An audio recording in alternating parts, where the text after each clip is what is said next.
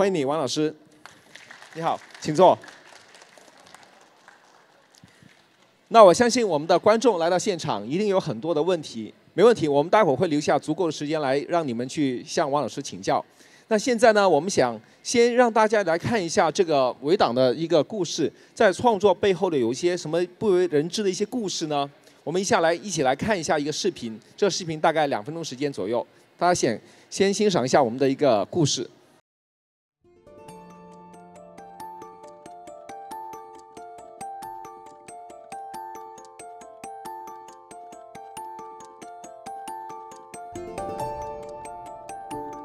后来跟我联系，我觉得把中国书法的内涵、文化力量，让全世界更多的人能感受它。这首诗最符合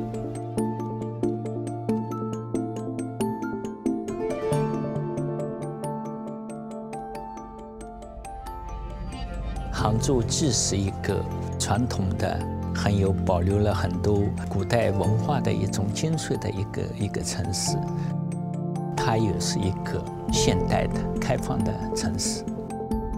我觉得在杭州开一个西湖苹果店，给这个城市增加了一个亮点。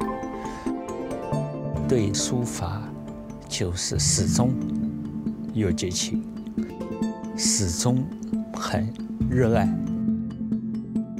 我们的书法的线条要有生命力，要有美感，要有一种呃自然所赋予的神奇的力量。这首诗《饮湖上》初晴后雨，水光潋滟晴方好，山色空蒙雨亦奇。欲把西湖比西子，淡妆浓墨总相宜。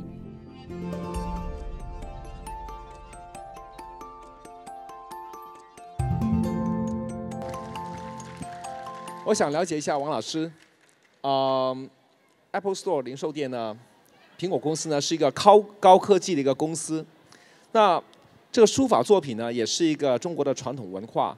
他们两者结合呢，其实反差蛮大的。那当时您了解到有这么一个我们的邀请的时候，您是怎么去看待我们这一次的跨界的这么一个合作呢？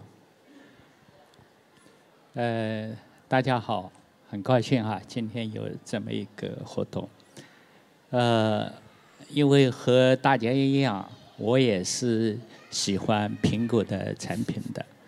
所以，呃，当苹果公司跟我谈有一个合作的时候，我本身就很高兴，因为我是一个做书法的人，自己做创作，又是在学校里面教书，所以我觉得书法是中国的一个优秀的文化的传统。实际上，在今天来讲，书法。我们现代人更需要书法和书法艺术，所以呃，和苹果的一种嗯结合做这样的一个创作，这是一个非常好的事情，所以我欣然同意。那我知道，在介绍这个西湖，杭州西湖的古诗词里面呢，有无数篇，那您为什么会选择了这一首诗呢？您当时是出于哪方面的一个因素的考虑呢？请问？呃呃，虽然我不是浙江人，但是我在西湖边生活了三十年了，将近，呃，所以对西湖很有感情。那么当然，呃，中国古代的呃运西湖的诗词可以讲是非常的多，也非常的好。但是我觉得，如果说作为这个苹果店开在西湖边的一个苹果店，要选一首诗的还是，所以我还是觉得苏东坡的这一首七绝最能呃概括和最能呃表现西湖的那种神韵。嗯，我知道王老师您精通所有不同的。书法的一种方式，或者是不同的字体。那您在选择的时候呢，为什么会选择草书？出于哪方面的一个一个想法呢？当时？呃，这个我呃，当然就是说，呃，书法呢，大家知道有呃真草、隶、篆、行五种书体。那么，呃，归纳起来就是两类，一类就是说楷书、篆书、隶书是比较安静的，比较有规律的。那么行书和草书，它比感觉到是运动的，感觉到它这种规律的变化更丰富，对书家来说创作更自由。所以，呃，清代的一个呃书论家叫刘熙载，他的书书概说：“观人一书，莫如观其行草。”也就是说，行草书更能反映这个书家的一种性情、一种内心的呃感受和情感情绪。那么，当然，我是几种书书体，作为专业的人都会写。当然，我是最喜欢的是草书。那么，作为呃创作这一首诗，当然用草书来表现。呃，会更好，更有意思。嗯，是的，因为 Apple 呢是一个非常充满激情的一个公司，也是充满了很多的活力。刚才我听到您说草书是带有一种就是运动那种韵律在里面，我觉得两者结合呢是一个非常完美的。对，那我想，因为我也欣赏过您的很多的一些书法作品，很多。那呃，我想了解一下一个问题啊，就是您在创作这个书法的时候啊，跟过去的一些书法作品。有没有一些共通的地方，或者是有没有一些不同的地方呢？呃，我想不同的地方你们已经看到了，因为在这个书法的中间放了一个呃这个苹果的那个那个那个标志标志。对，嗯。那么呃，然后它的标志是很机械的、很干净的一种线条。和这个手写的一种具有比较丰富、呃呃细腻变化的微妙变化的草书的线条，它本身就是一种对比。呃，另外一点呢，就是因为对苹果的产品的一种喜欢，所以写这个时候，这个就是孙国庭书谱讲的，叫感会寻知。当然，我也理解到，就是如果这样的作品，会因为喜爱苹果的人，也会遇到的，也看到这个作品，所以我做的比较呃更用心。谢谢王老师的支持，同时也在这个书法上面一个创新，因为呢，Apple 呢是一个非常创新的公司。那其实呢，这一次在这个零售店即将开店之前，有这么一个围挡。也是全球第一次采用这样的方式，能够把那个科技的文化和当地文化相结合这么一个形式，这是本身的一个一个跨界的合作，也是一个第一次的尝试，非常成功。因为我看到有大量的报道都在写这个事情，然后呢，在朋友圈、微信朋友圈里面呢，也大量的刷屏，就是在大家在转发这个事情，然后呢，大家也在考虑，哎，也在想这个字是谁写的呢？当然，那个可能是王老师的一个手笔了。那其实呢，刚才我听王老师在介绍的时候呢，也讲到有一句话，这句话说，在现代这个科技时候时代，更加需要书法作品。其实现在大家用电脑的机会比用笔的机会多得多。那您觉得在现代这个科技时代的时候，怎么去发扬我们这个中国的传统文化书法作品呢？因为写字的机会不太多了，好像是目前。呃。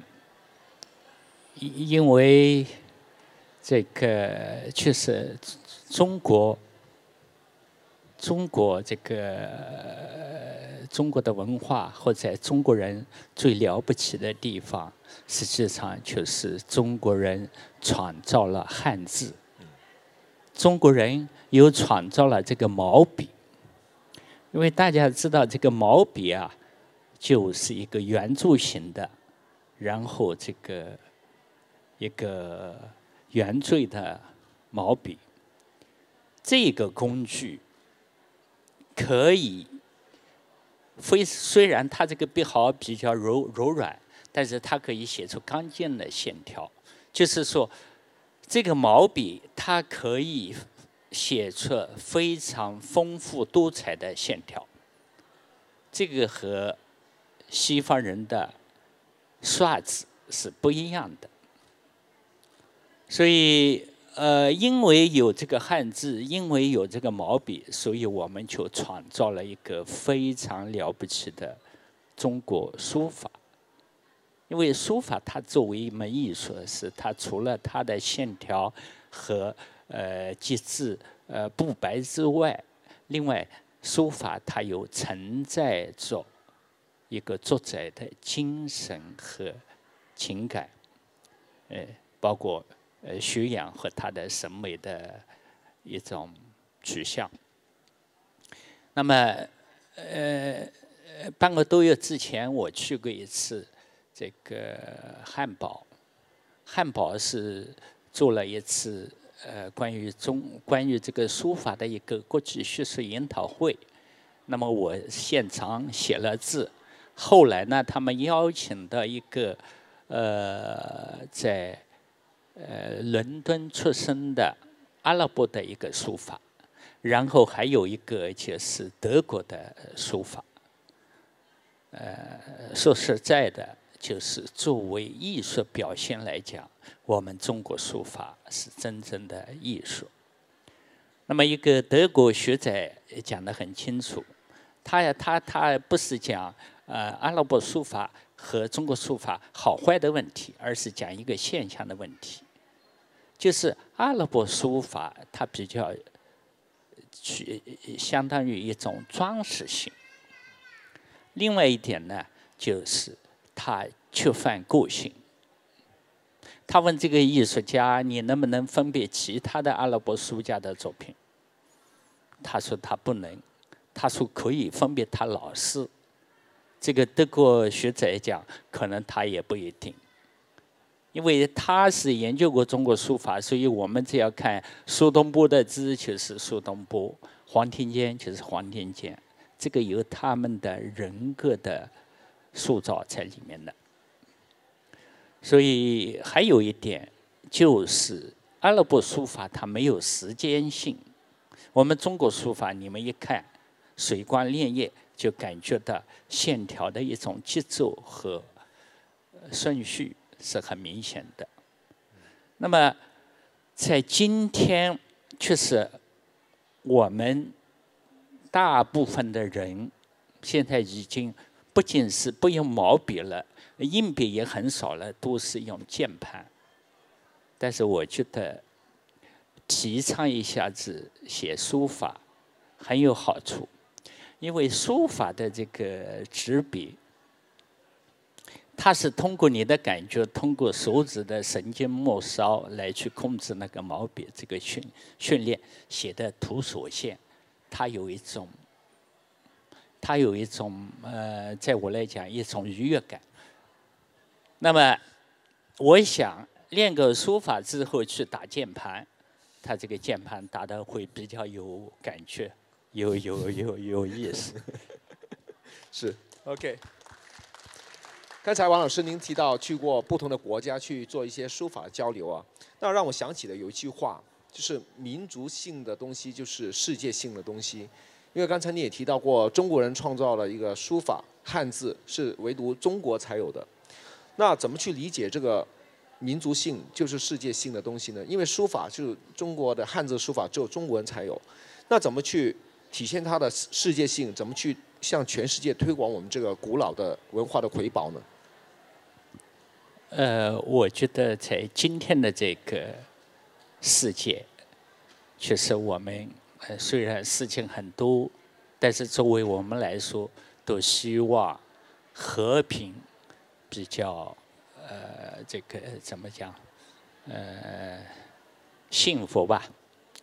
那么，作为作为文化，作为各个民族好的东西，实际上应该作为人类应该相互交换，应该共享。就好比说我们西方的科技、西方的哲学、音乐，我们中国人不要排斥，应该应该共享。那么另外一方面，我们中国的这个拼条、中国的太极、中国的功夫，当然也包括中国的哲学、中国的哲学、艺术和书法，也应该让西方人共享。那么，因为书法是有一个汉字的问题，所以它在这个传播方面是受到了一定的缺陷。但是说实在话，书法是中国的一个伟大的创造。那么，所以我我这个曾经在美国待过四年，教书法，在加州和明尼苏达大学。那么，呃，我我现在我觉得就是随着一种这个世界的一种。呃，网络这个，因为你们都是电脑专家，那么这种互通啊，是是不可不可不可避免的。所以我觉得这个我这个近几年呢，就是希望在做一个努力，就是希望书法能够走向世界，能给更多的西方人喜欢呃欣赏。所以我做了一个活动，叫“大字走世界”。实际上，我去过呃呃英国的这个大英博物馆啊、大都会啊，包括最近的德国啊、比利时的皇家美术馆，现场的一种书写，它让人有一个直观的感觉。哦，书法这个这个还是可以起到了一定的。呃，作用，而且随着中国的开放和国力的强盛，越来越多的人对中国汉字啊、汉语啊越来越感兴趣。那么，我觉得对书法喜欢的人也会越来越多。谢谢王老师，作为一个中华文化推广的一个大使，我觉得我们应该给点掌声，王老师。谢谢，谢谢，谢谢。然后我还有最后一个问题，就是。呃，可能在座有一些书法爱好者，可能也未必是。那你觉得我们如果现在工作这么繁忙，那你有什么好的建议给给我们，可以让我们去学习怎么去欣赏一个书法艺术作品？如果当看到一个书法作品的时候，怎么去欣赏呢？有什么建议呢？呃，实际上欣赏书法，呃，如果我们呃，就是为了。叙述比较方便的哈子，它实际上首先是一个点画线条。那么，就是说，所谓书法，它就有一定的发质，它的用笔，书家的用笔，历代的王羲之像他们这个，他们都是有中锋、侧锋，都有这个回锋这些讲究。那么。线条点画线条，最主要的，呃，我过去总结个，它就是要首先要美感，第二个，它就是要有一种，呃，节奏感，呃，呃，运动感，呃，另外呢，这个比较好的书家，他写出来的一种线条呢，它有一种。立体感，它有一种一定的厚度，不是那种飘滑的，所以比较记得呢，就是那个缺乏呃书法的这个修修为的人，他这个新手画画线条比较比较飘，比较滑，这是一个。那么第二点呢，实际上就是字的结构。结构，如果我们看楷书、看篆书，那个篆书要对称的，不对称就说明它这个结构还缺乏缺乏功夫。那么对于草书来讲呢，它这个结构呢，就是不同的书家，它有不同的机构特点。总的来说，它就是要有变化。呃，就是呃，这个邓世如讲过，就是叫书处可以走马，密处不使透风。常记白挡鹤，其句乃错。就是记白挡鹤，就是我们看书法，看线条，如果看整个的机制和整个的行气和章法的时候，有时候还要看白的空的感觉，好不好？这个叫记白挡鹤。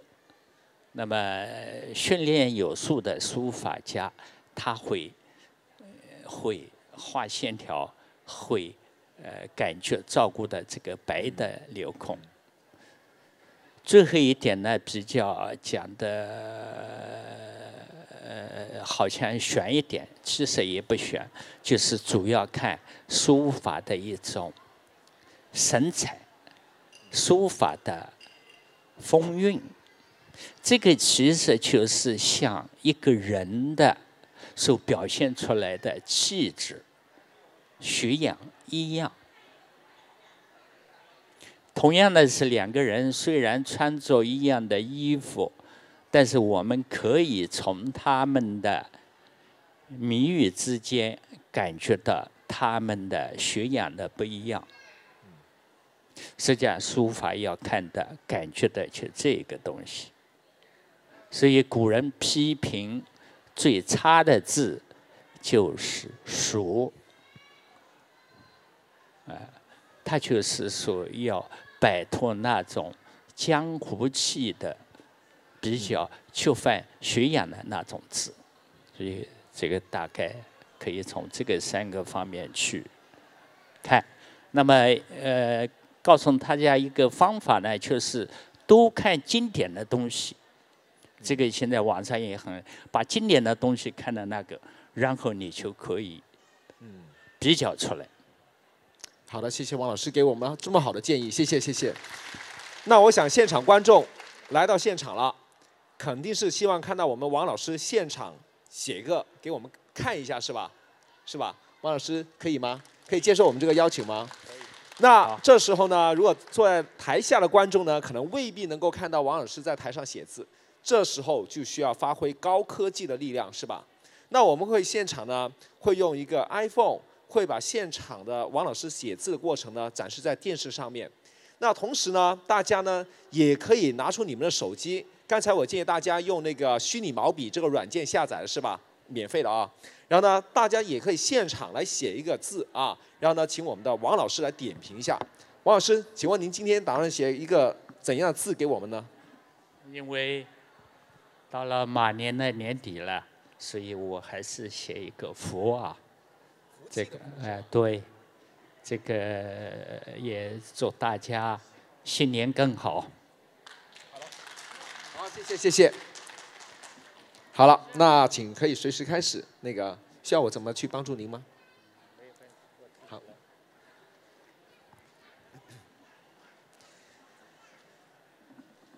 那我是最幸运的一个了啊，因为呢，我是盯着他来写啊。这个到时候我来说说。那个王老师写字的一个一个我的感受是什么样子啊？因为刚好呢，其实刚才王老师也提到过中国功夫，然后等等。那我本人呢就学习中国武术的，然后呢以前也是学摄影专业，所以呢跟王老师还是我觉得蛮有共同语言的，对。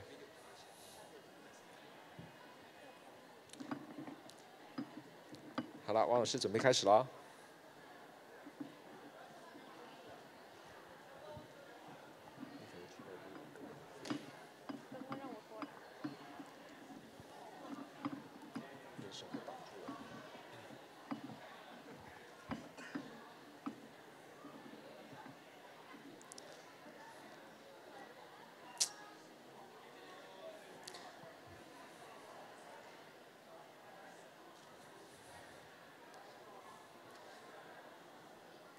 老师现在在在点墨，哎，小心，OK。看来对这个写字之前那个粘墨这个过程还是蛮讲究的。以前我在学习毛笔字的时候，就直接粘上去就写，看来还有蛮多小动作要注意的。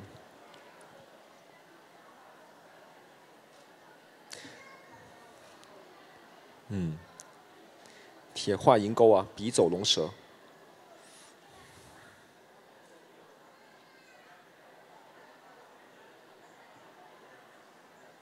我觉得看王老师写字的时候呢，就有点像看写，用一支笔来跳舞那样子啊。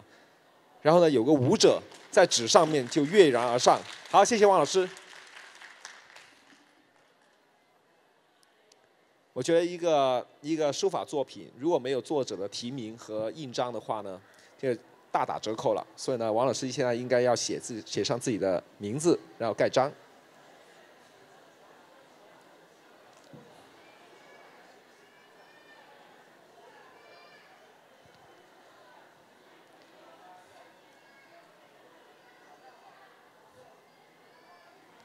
好了，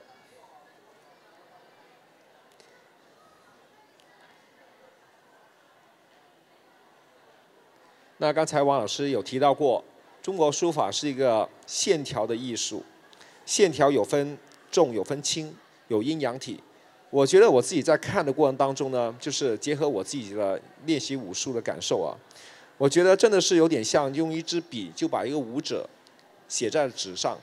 有张有弛，有动有静，有高有低，有刚有柔，真的是我觉得想起我以前在学摄影的时候呢，我们的老师也常讲过，就是说艺术是共通的。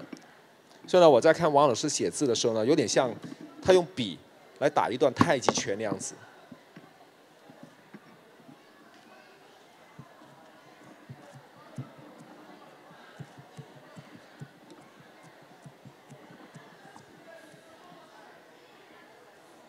好了，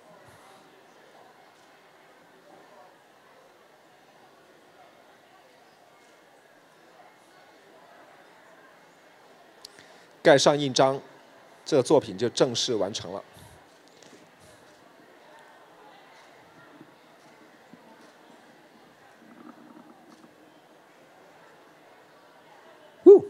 好，给掌声。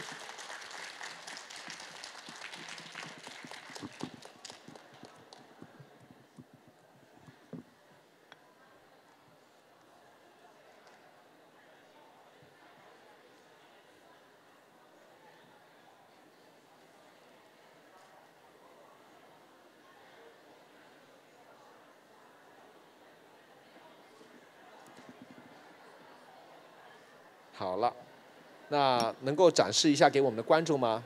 好，好，给人掌声，谢谢谢谢，谢谢王老师写个福字给任何我们每一个来观众，祝愿大家在新的一年幸幸福福，好吧？那现在呢，我想现场观众可能有很多不同的一些问题想要来请教一下王老师，那。我先来问一个问题吧，我先做一个带头。啊，我在学习摄影的时候呢，也会常看一些绘画的一些呃技法的那一些书籍，里面提到过一句话：画有法，画无定法。那我相信在写草书的时候呢，看起来很飘逸、很随意，但其实跟这个画有法、画无定法有没有一些相关性呢？可以跟我们的观众分享一下。这个呃，其实学习任何一个东西，肯定开始都要有根据一定的法则去做。那么在呃过程当中，后来掌握了之后，特别艺术的这个东西，最后要靠你自己去创造。实际上，就是法不是给你是一个束缚的东西，而是是你把它。掌握了之后，其实就是你自己的法。简单来说，就是掌握它，打破它，是吗？那因为时间关系呢，我们这个活动呢也基本上告一段落。我们也知道王老师的时间非常的宝贵。那这样子，我们以热烈的掌声来感谢今天王老师给我们的精彩的分享和他送给大家的福字，可以吗？好吗？好，谢谢大家。好，谢谢大家。好，谢谢大家。谢谢。